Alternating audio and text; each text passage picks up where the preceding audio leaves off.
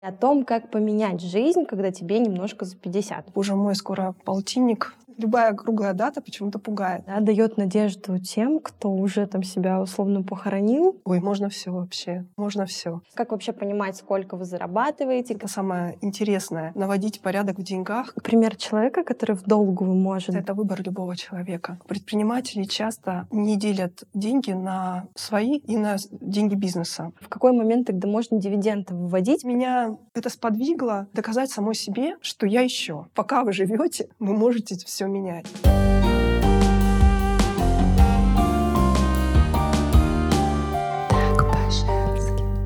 Всем привет, я Марина Якимова, это моя авторская беседа «Так по-женски», и сегодня у меня в гостях финансовый директор на аутсорсе Татьяна Гладченко. Мы поговорим о том, как зарабатывать больше с помощью финансового учета, контроля расходов и доходов, как вообще понимать, сколько вы зарабатываете, как масштабировать свой бизнес, и о том, как поменять жизнь, когда тебе немножко за 50. Слушайте до конца. Татьяна, здравствуйте. Здравствуйте. Расскажите вообще, как вы пришли в эту сферу финансов? Я закончила экономический факультет университета. Первой моей работой была Омскэнерго, тогда еще ну, так называлась организация.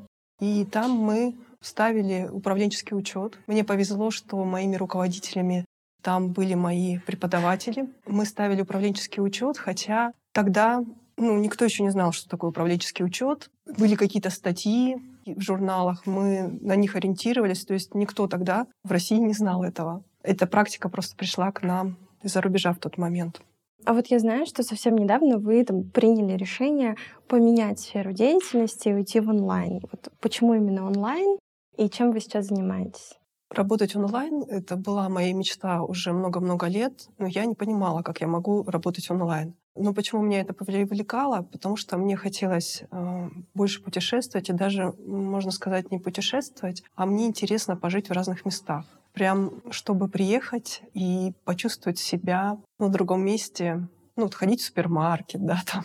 Именно прочувствовать жизнь людей, которые живут в этом месте не просто вот как турист. И мне всегда хотелось найти такую работу, но я не понимала для себя, чем я могу заняться. В принципе, и когда я решила год назад уйти с работы, я еще не сильно понимала, как я буду работать. Я думала, что я найду себе работу онлайн, потому что я увидела, что есть э, финансовые директора, которые работают онлайн. Но потом, когда я стала искать работу, сразу не получилось найти работу, я увидела, что есть такая целая сфера, финансовый директор на аутсорсе, когда приглашают директора на проектную работу. Это на самом деле вообще моя мечта вдвойне, потому что я очень люблю проектную работу, я очень люблю новые бизнесы, что-то новое, вникать, смотреть. Ну, мне кажется, это самое интересное.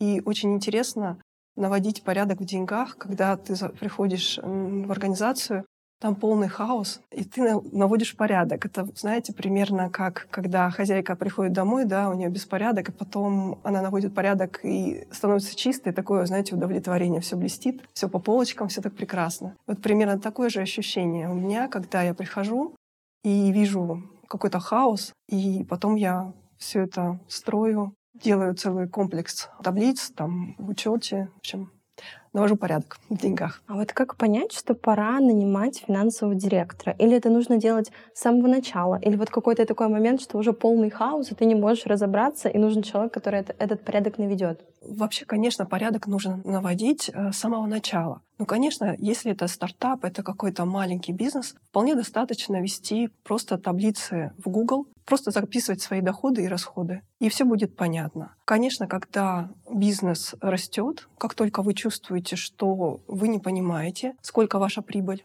то сразу нужно обращаться к специалисту. Тут можно сделать так, что приходит финансовый директор, делает систему учета, и вы ведете сами, либо руками своих сотрудников. Можно же привлечь, ну, это совсем уже в больших организациях, либо организации, которые хотят быть стопроцентно уверены в учете, можно привлечь финансового директора на аутсорс на постоянную работу. А есть какие-то метрики, которые нужно обязательно считать? Всем, неважно, маленький это бизнес или уже большой, вот какие-то топ, которые вообще нельзя упускать? Здесь можно сказать как раз про ошибки, которые обычно допускаются. Самая распространенная, конечно, ошибка. Предприниматели часто не делят деньги на свои и на деньги бизнеса.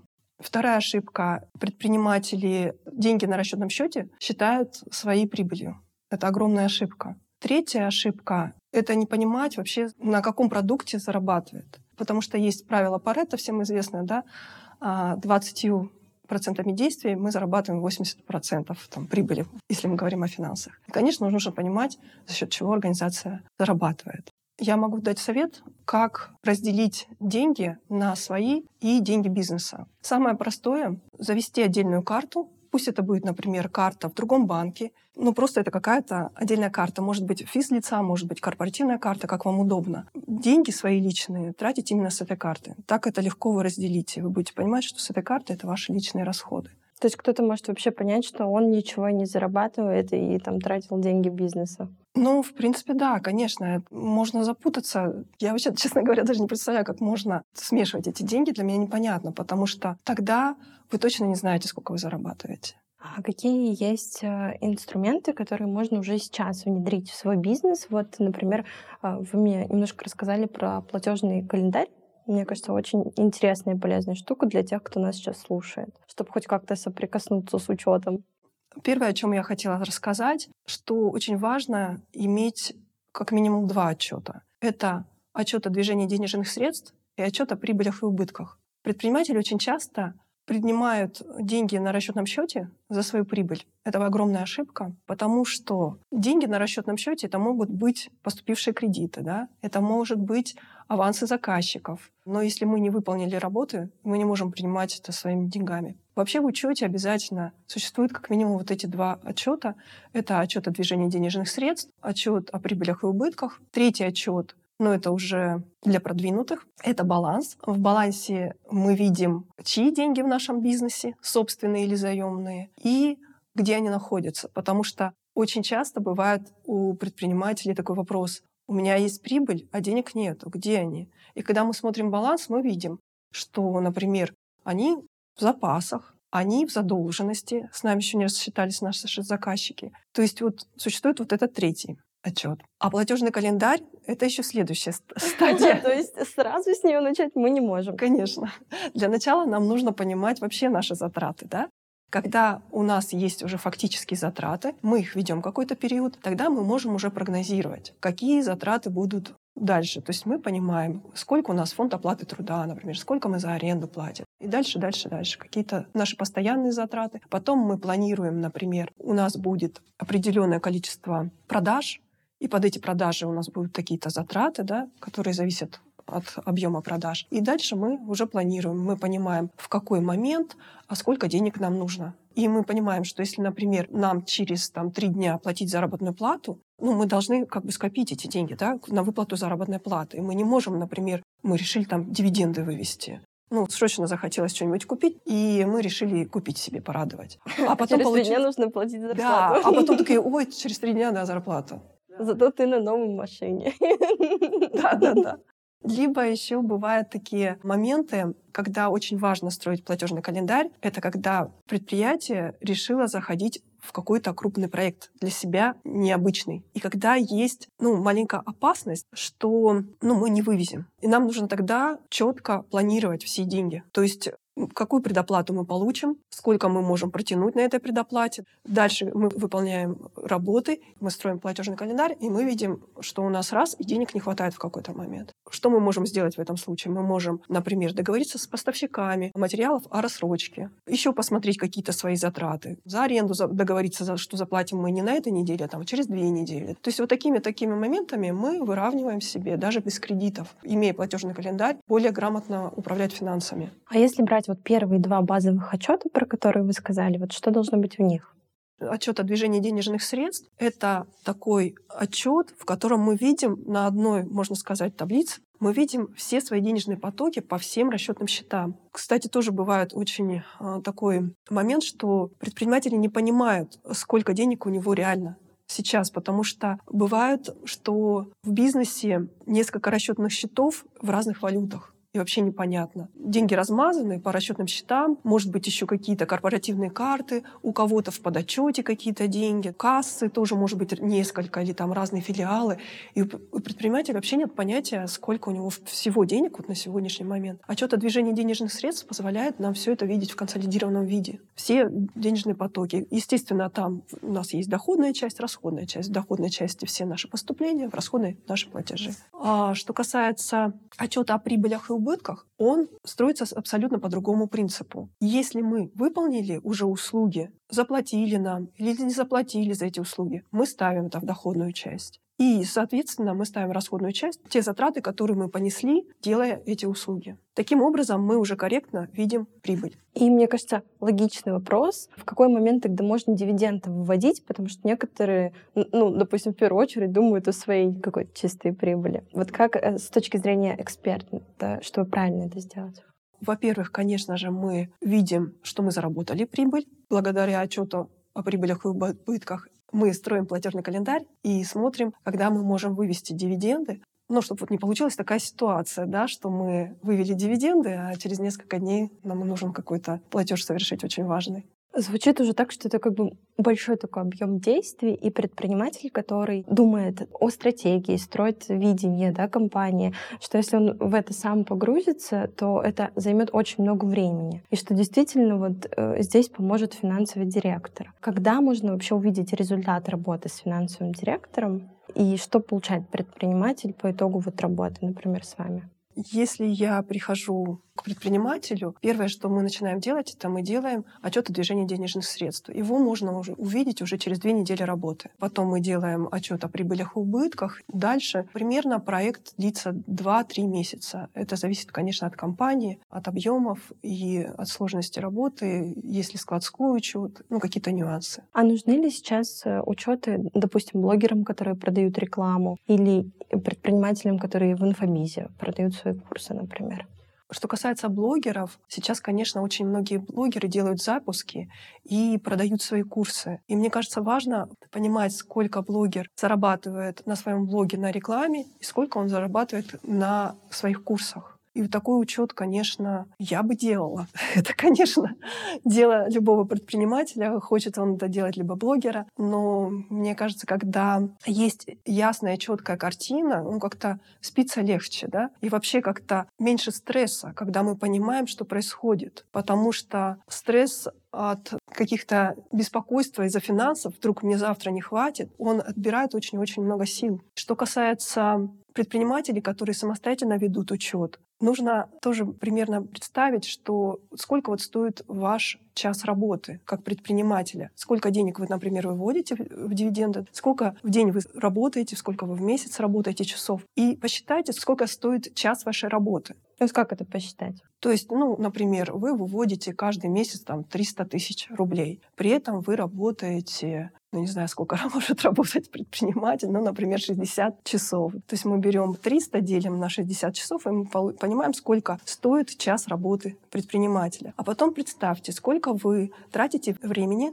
на то, чтобы понять, что происходит в вашем бизнесе. То есть вы сидите, тратите время, что-то там в каких-то таблицах заводите, а в результате вы все равно ничего не понимаете. И вот представьте, сколько это стоит времени, сколько вы тратите ежемесячно. И, конечно, мне кажется, стоит того, чтобы обратиться за консультацией и поставить управленческий учет грамотный. То есть это даже дешевле в плане денег э, заплатить эксперту, да, чем потратить вот свое время. Это первое. А во второе, это когда вы наводите порядок в деньгах, вы понимаете, какие затраты можно снизить, какие затраты можно вообще не делать, потому что когда это вы видите на одном листе, вы очень много понимаете о своем бизнесе, потому что бывают такие моменты, когда предприниматели, видя какие-то ежемесячные траты, просто удивляются, а что я за это плачу? Я уже и забыл, что я за это плачу, а просто, ну, бухгалтер каждый месяц платит и платит, например, за какую-нибудь там CRM, которую давным-давно уже никто не пользуется, или еще какими-то вещами. В общем, много открытий бывает по этому поводу. А кроме прочего, еще очень важно понимать, на чем больше всего зарабатывает денег бизнес. Если, например... Ну, маркетплейсы сейчас Например, маркетплейсы, да. И очень много товаров. Разная номенклатура, очень много товаров продается. В скопе, ну, даже, допустим, мы понимаем, сколько мы зарабатываем в целом. Но мы не понимаем, сколько денег зарабатываем мы, например, на шапках, сколько денег там на ботинках, сколько денег на рубашках. Когда мы делаем специальный отчет, который называется, ну, анализ, специальный анализ, который называется АБЦ-анализ, мы можем понять, какие товары у нас самые прибыльные и быстрее продаются, быстрее у нас превращаются в деньги. То есть мы вначале потратили свои деньги, закупили товар, и они быстро продались, и снова у нас превратились в деньги. Этот показатель называется оборачиваемость. То есть это какие-то товары с высокой оборачиваемостью. Естественно, для нас самое выгодное покупать товары с высокой оборачиваемостью и с большей прибылью. Так мы больше зарабатываем деньги. А вот в чем отличие главного бухгалтера от финансового директора?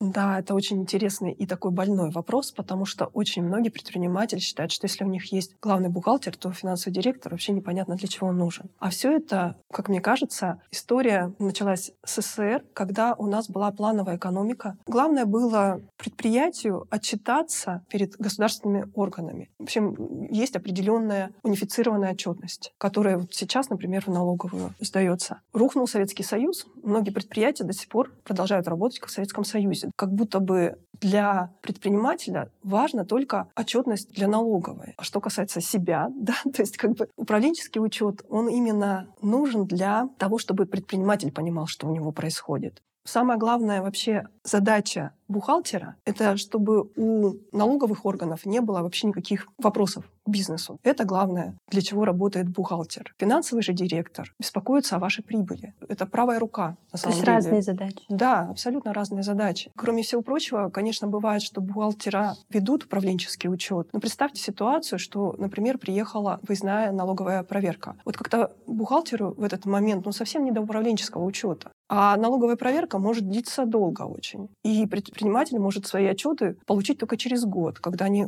вообще не нужны уже. Кроме всего прочего, бухгалтерский учет его называют посмертным учетом. Потому что, то есть вы представляете, мы годовую отчетность получаем в марте-апреле. Вот 2024 года мы получим отчетность за 2023 год. За это время очень много может измениться. Как можно принимать какие-то решения на основе тех данных? А управленческий учет вы 5 числа каждого месяца можете видеть данные по учету. Что вообще вас мотивирует развиваться и не останавливаться? Наверное, интерес к жизни, любовь к жизни. А были какие-то прям такие очень трансформационные моменты, когда вот так вот что-то щелкнуло и все поменялось? Наверное, трансформационным моментом было поход в горы. Когда мне было 47 примерно, я вдруг осознала, боже мой, скоро полтинник. Знаете, вот всегда же люди боятся круглых дат вообще очень сильно. Любой даты. И 20 лет боятся, и 30. Любая круглая дата почему-то пугает. И вот я тоже в преддверии такой круглой даты испугалась как все. И знаете, еще, ну, по моим наблюдениям, люди после 40 очень часто, я слышу слова, которые меня просто раздражают очень сильно, которые говорят, я уже, я уже не могу, мне уже. Для меня это, знаете, как красная тряпка. Я прям не могу. Вот меня... То есть меня это сподвигло доказать самой себе, что я еще.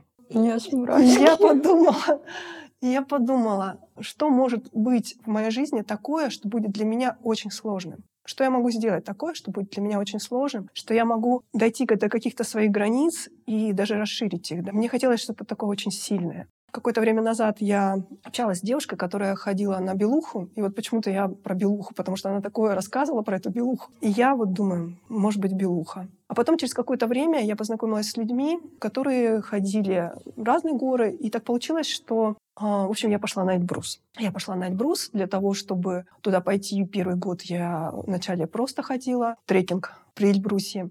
На следующий год я уже готовилась к самому походу.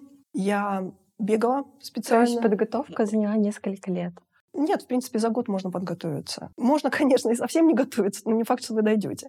Во-первых, вы не факт, что дойдете, а во-вторых, э, вы можете сильно задерживать группу. Тут еще такой момент в горах, что ты чувствуешь ответственность за всю группу, потому что люди идут нога в ногу, да, и если ты отстаешь по какой-то причине, за тобой отстает вся группа, а догонять намного сложнее, чем просто идти и держать темп. И когда ты отстаешь, то ты задерживаешь группу, ты создаешь проблема, и мне меньше чего хотелось, это, конечно, создавать проблемы в группе. Поэтому я готовилась, конечно. Я хочу рассказать просто еще маленько о самих горах, почему происходит вообще трансформация в горах. Когда идешь в горы, то у всех людей бывает такая болезнь, которая называется горняшка, ну или гор- горная болезнь. Она выражается в том, что очень болит голова. И представляете, что помогает при горняшке? Помогает то, что вы переключаете свое внимание с себя на кого-то другого. Вы смотрите, кому хуже сейчас, чем мне, и подходите, предлагаете чай,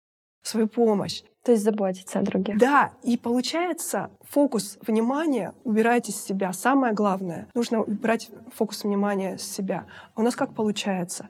Вот я иду, например, в горах, вот был реально у меня такой момент. Я иду в горах, нога заболела. И можно же зациклиться. Ой, нога заболела. Ой, я такая бедная. Ой, я такая несчастная. Ой, я, наверное, не дойду. А можно раз и переключить свое внимание. Думать о людях, думать о горах, о небе, о чем угодно. Самое главное — переключить свое внимание очень вовремя. Ну, в общем, вот таким образом лечится горняшка. Это кто-то вам рассказал вот этот Конечно, способ? об этом говорят гиды. И еще тоже очень интересный такой момент, что когда, ну, представляете, голова болит, тошнота, что хочется? Хочется, конечно, полежать, да? Но... Лежать нельзя. Представляете, лежать нельзя.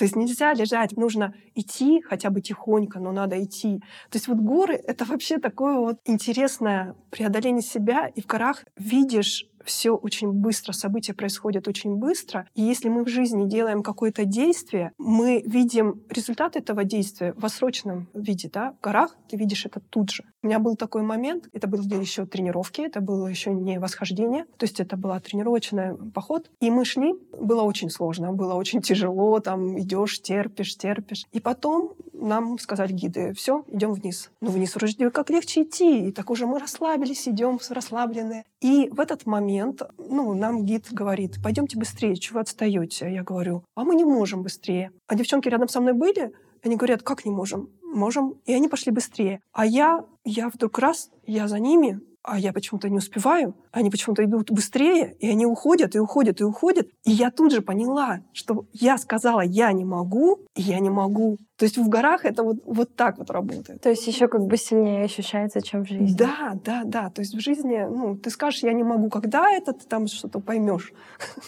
А может, ты не поймешь никогда. Да. И вот э, когда вернулись уже, может быть, что-то поменялось в жизни, какое-то решение приняли? Знаете, дальше уже трансформация вся идет более медленно, и тут уже трудно отследить, что именно из-за гор, что повлияло там другое. Но однозначно моя жизнь очень сильно изменилась. А сейчас есть какой-то новый вызов? Может быть, что-то еще хочется покорить? Ну, у меня не вызов, у меня просто пока мечты. Я очень хочу в Непал сходить. И, и еще я очень хочу сходить в Килиманджаро. Это гора в Африке. Я когда услышала об этой горе, мне кажется, это, это супер. Это так интересно, когда туда идешь, там начинаешь с тропиков, можешь увидеть жирафов, да, слонов, а потом ты идешь, и там снег, хотя это гора в районе экватора. Мне кажется, это очень-очень интересно. Она даже выше, чем Эльбрус, но там более пологое восхождение, поэтому там проще. Но Непал, мне кажется, это просто мечта всех людей, которые любят горы. Но вот я никак еще пока не собралась. А что порекомендуете тем, кто говорит, да, вот эту фразу «я там уже», вот как им перейти в «я еще»? Знаете, мне кажется, это выбор любого человека самостоятельный. Тут совет не дашь, потому что ну, на самом деле в любом возрасте есть люди, которым легче так говорить. Я уже там, и есть и в 30 лет люди, которые так говорят, а есть и в 90 лет, которые говорят «я еще». И очень много примеров таких людей, и это выбор каждого человека, на кого равняться. А есть какие-то секреты или лайфхаки, как сохранить молодость? Ну, не знаю, мне кажется, все самое главное в голове. Вот это действительно не говорить «я уже»,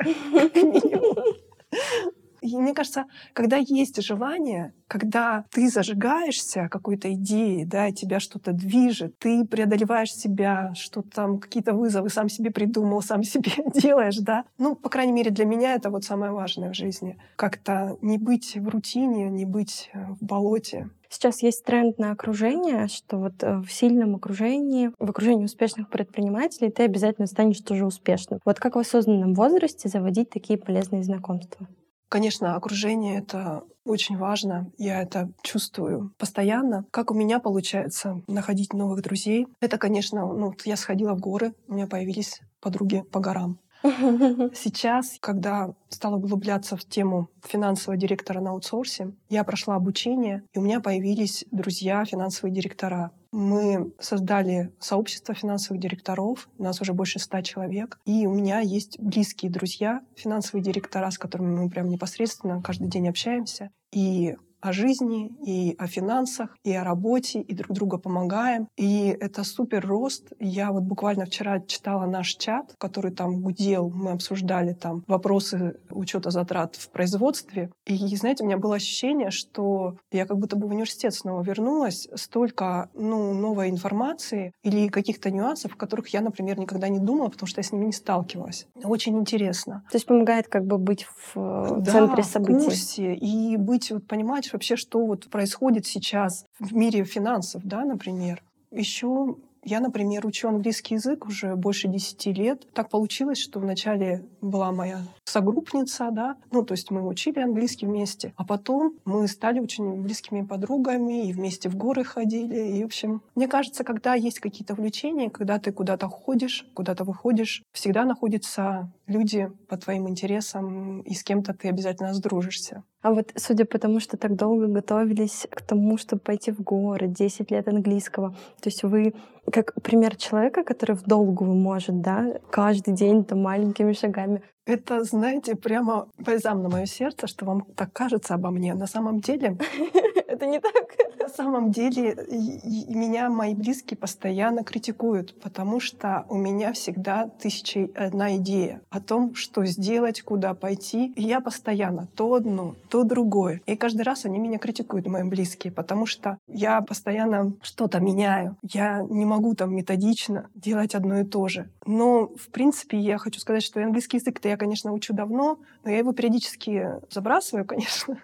Потом снова учу. Но кто-то там пять минут и забросил вообще. Ну, меня, конечно, стимулирует учить английский язык то, что я путешествую. Но это ну, необходимо а, просто для того, чтобы путешествовать. Но, кроме всего прочего, знаете, мне я просто очень люблю английский. Я вообще люблю языки. На самом деле я уже учила и французский, и итальянский, потом забрасывала. Ну, моя бы воля, я бы как минимум знала три языка, учила их. Но вот у меня не хватает системности все равно на многое. Многое я начинаю, потом забрасываю. Все равно, наверное, что-то остается самое важное, потому что на самом деле у меня, правда, очень много интересов в жизни вообще все хочется обня- объять необъятое, но в сутках всего 24 часа, и каждый раз выбираешь что-то самое важное.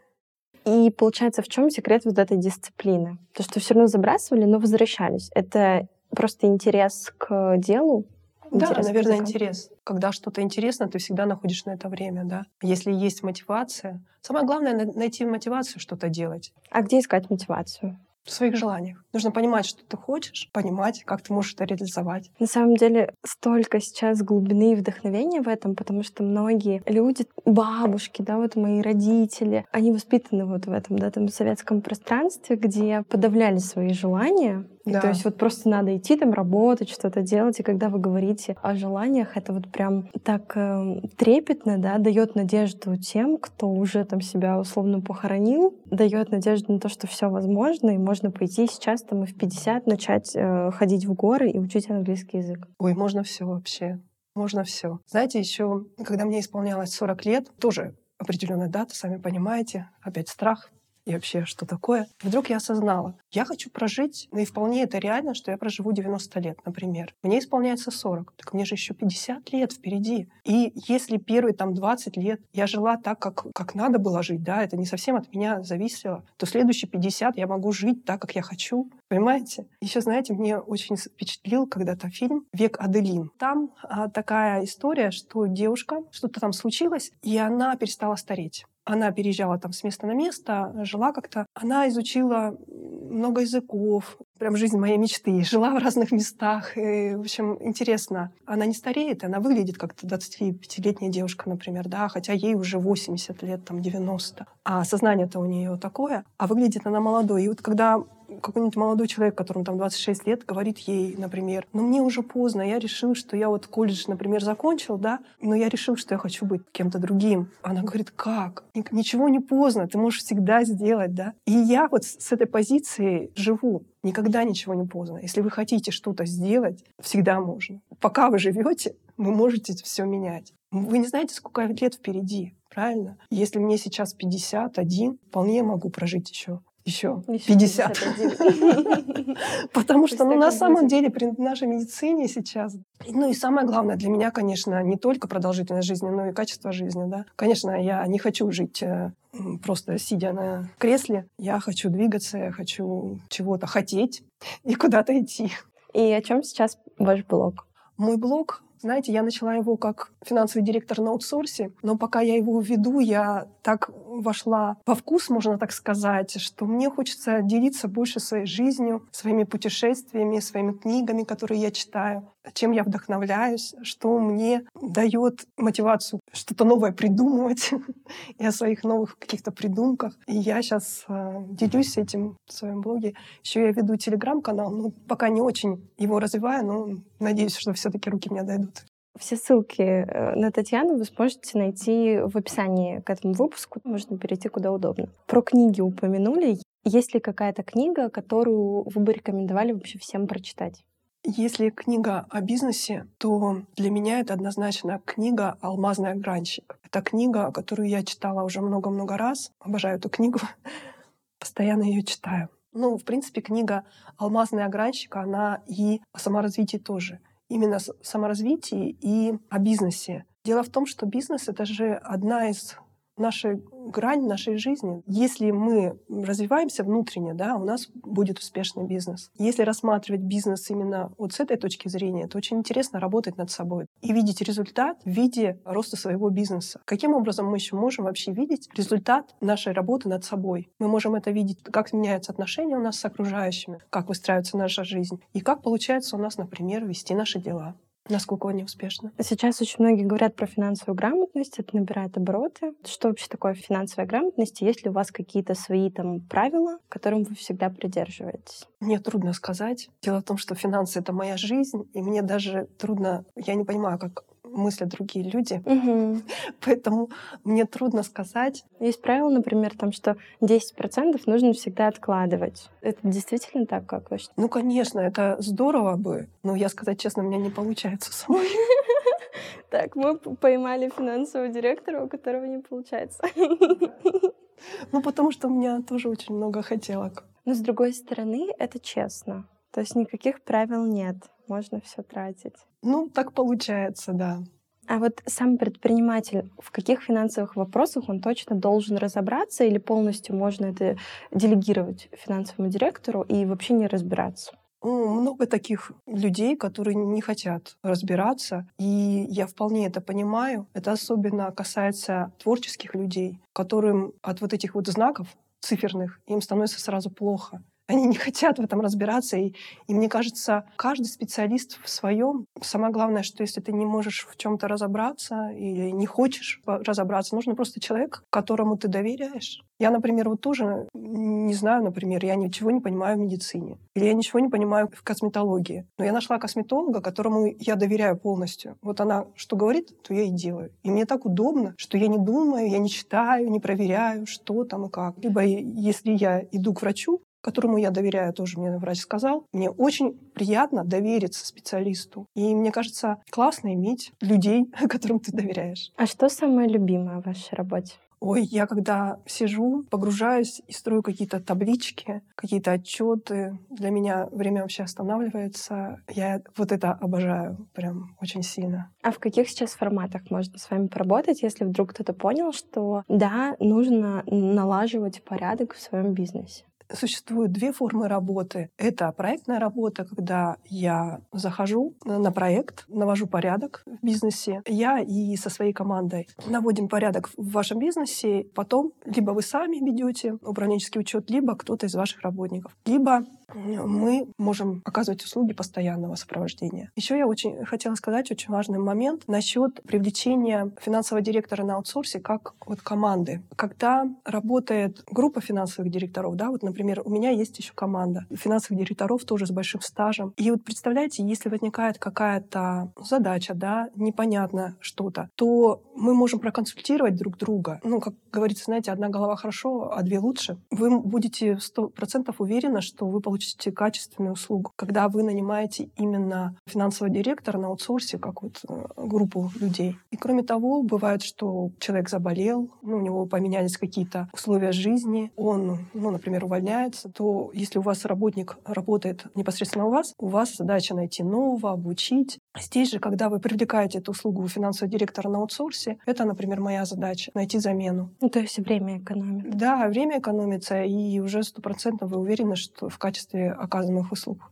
А можно ли масштабировать бизнес без привлечения финансового директора или когда, например, ну, не очень все эти отчеты налажены? Вот какие будут последствия? Если человек такой, хочу масштабироваться, но вот в табличках беда.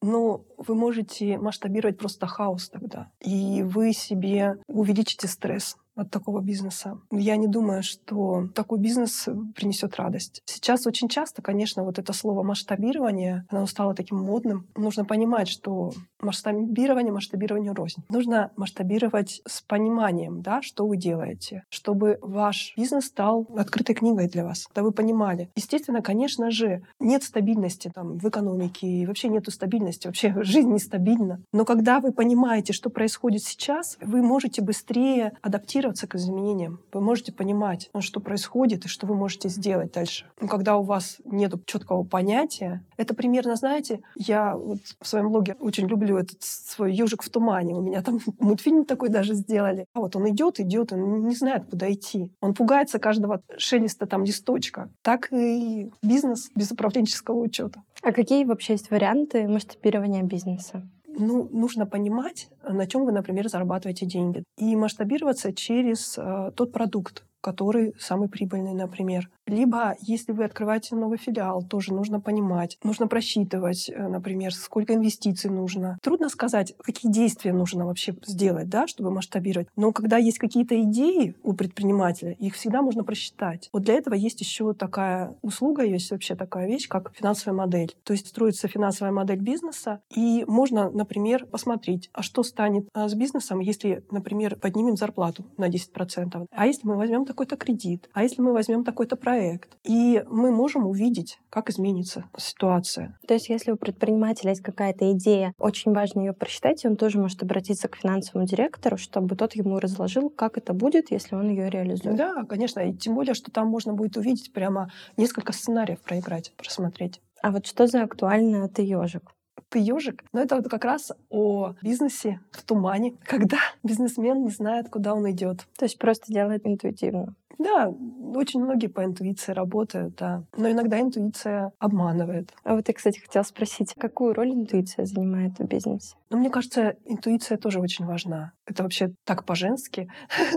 доверять своей интуиции, да? И классно интуиции доверять. Я, честно говоря, люблю прислушиваться к своей интуиции. Но когда ты просчитываешь, когда еще включается как бы такая логика, то становится спокойнее. Мы оставим в описании ссылки на два поста а, в соцсетях, ты знаешь, сколько ты зарабатываешь, что предприниматели могли углубиться в эту тему, да, и ты уже не одинок в борьбе за прибыль, чтобы поближе познакомиться и еще больше узнать про работу финансового директора и как финансовый директор может быть полезен в его бизнесе. У меня есть традиция, что каждый мой выпуск заканчивается вопросом от эксперта, который мы задаем нашим слушателям, чтобы они сами себя спросили и узнали себя получше, как-то с собой познакомились, может быть, поняли, чего они хотят. Вот может быть, есть у вас какой-то вопрос, который вы сами себе задаете там каждый день, или, там, не знаю, на день рождения, или на Новый год, вот какой-то такой один вопрос. То, о чем важно себя спросить. Может быть, перед тем, как принять какое-то решение. Знаете, мне кажется, очень важно понять, а действительно ли я, ли я это хочу, да. Тоже вот сейчас есть тенденция ну, говорить об этом, но вот прочувствовать это очень важно, да. Или я это хочу, потому что все хотят, или потому что это действительно я хочу. А как вот вы понимаете, что там вот с горами, да, или там с английским, с путешествиями, что да, это действительно я хочу? Знаете, у меня бывают такие моменты, вот я сомневаюсь, например, пойду я в горы или не пойду, вот думаю, думаю. А потом я понимаю, что я не могу поступить по-другому. Вот я просто ощущаю это, но я не могу по-другому. И я тогда понимаю, что ну, это явно мое. Не знаю, мне кажется, вот у меня бывают такие, причем решения, вот, ну, как и эти горы, но у меня бывают такие моменты, когда я уже сама не рада своим решениям. Знаете, когда ну уже... Обратного пути нет. Ну уже я себе сказала, я уже в это вписалась, но уже все. Ну, мне кажется, в этом и есть яркость жизни. Ну да, да, вот, ну хотя бы как и мы с вами подкаст, да, я вот увидела с вами подкаст, я так хочу, а потом идти и записываться, а страшно. Боже что мой, это же страшно. И так много-много решений в жизни, и мелких, и крупных, когда я просто понимаю, что ну, а я по-другому не могу. А по факту оказывается, что не так страшно, как казалось, да? Да, на самом деле все возможно, вообще все возможно вот на вот этих фразах «а я по-другому не могу и все возможно» прекрасных двух мы заканчиваем этот выпуск. Спасибо вам за интервью. Все ссылки на Татьяну вы найдете в описании. Там сможете поближе познакомиться и записаться на диагностику, чтобы э, как-то структурировать свой бизнес, прийти со своим запросом, узнать, как Татьяна и ее команда могут вам помочь. Нас можно послушать на Яндекс Музыке, ВК подкастах, Google подкастах и Apple подкаст. Ставьте лайки, 5 звездочек и оставляйте комментарии. А еще делитесь инсайтами с подружкой, ведь это так по-женски.